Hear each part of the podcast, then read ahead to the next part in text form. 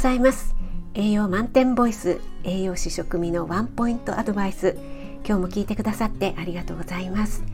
日々の食材を一つピックアップして栄養について短めにお話ししています。お出かけ前の支度中移動中に耳だけ傾けていただけると嬉しいです。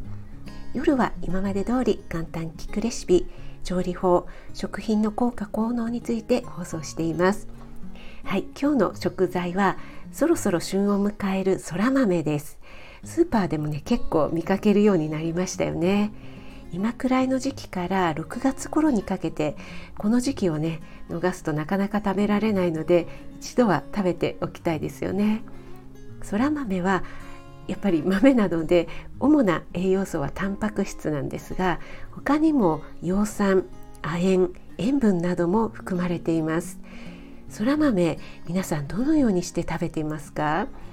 え私はね房付きのままグリルで焼いてしまっています。でそら豆のね房の内側ってふかふかのベッドみたいになっていますよね。えー、あのそら豆くんのベッドっていうね絵本があるんですがこれがねすごく可愛い絵本で大好きなんですがそのねふかふかがちょうどいい蒸し焼き効果になるんでしょうかね。あの房が少し焦げてしなしなになるくらいまで焼くと中の豆はね本当にホックホクで塩も何もつけないで食べられます。房から取って豆だけ塩茹でするよりも楽ちんなのでね、えー、ぜひやってみてください。皆さんのおすすめの食べ方があったら、えー、ぜひ教えていただけると嬉しいです。あなたが美味しく食べて美しく健康になれる第一歩を全力で応援します。フォローいいね押していただけると嬉しいです。